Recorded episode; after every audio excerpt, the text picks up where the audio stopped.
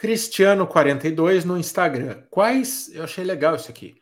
Quais são os riscos de lesão em uma corrida for fun? Uma corrida você só vai para curtir. Assim como a São Silvestre, vendo que a técnica fica de lado. Eu achei curiosa essa pergunta que eu acabei de abrir, porque assim, você não tem uma chavinha, né, Mestre Lô? Correr com técnica, correr sem técnica. Correr com técnica, correr sem técnica.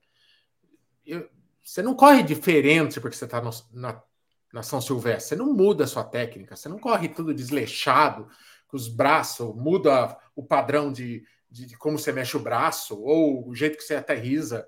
Basicamente, a gente tem um jeito de correr. A diferença é que você vai correr despretensiosamente, vai correr num outro pace, mais soltinho, mas aumentar o risco de lesão por estar tá correndo for fun, não tem muito, tem muita não, lógica, né, Lu? Não, não tem lógica nenhuma, falar a verdade. É. Para não contrariar ele, tá? Totalmente. Não, mas eu acho que é uma dúvida válida que não, mas eu não, não é, vejo. É, porque ele Ó, associou é... o fato de você correr relaxado como você não prestar atenção e cometer erros em série que podem te lesionar. Não. Mas a verdade é que a gente só sabe correr de um jeito, mais rápido ou mais lento, a gente basicamente tem um jeito de correr, né, cada um. É, tem o que, basicamente, se você, se a gente tiver que mudar velocidade do nosso corpo, a gente tem que mudar a cadência e amplitude da passada.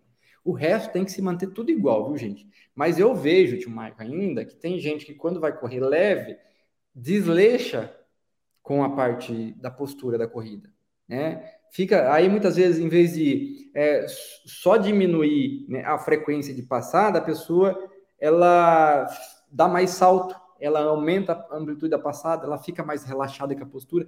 Isso tem também, tá? É, os bons corredores, vocês vão ver né, um tronco estável e mudança de frequência de passada e, consequentemente, amplitude da passada. Então, são as duas variáveis que a gente muda quando a gente aumenta ou diminui a velocidade. O resto não é para a gente mexer.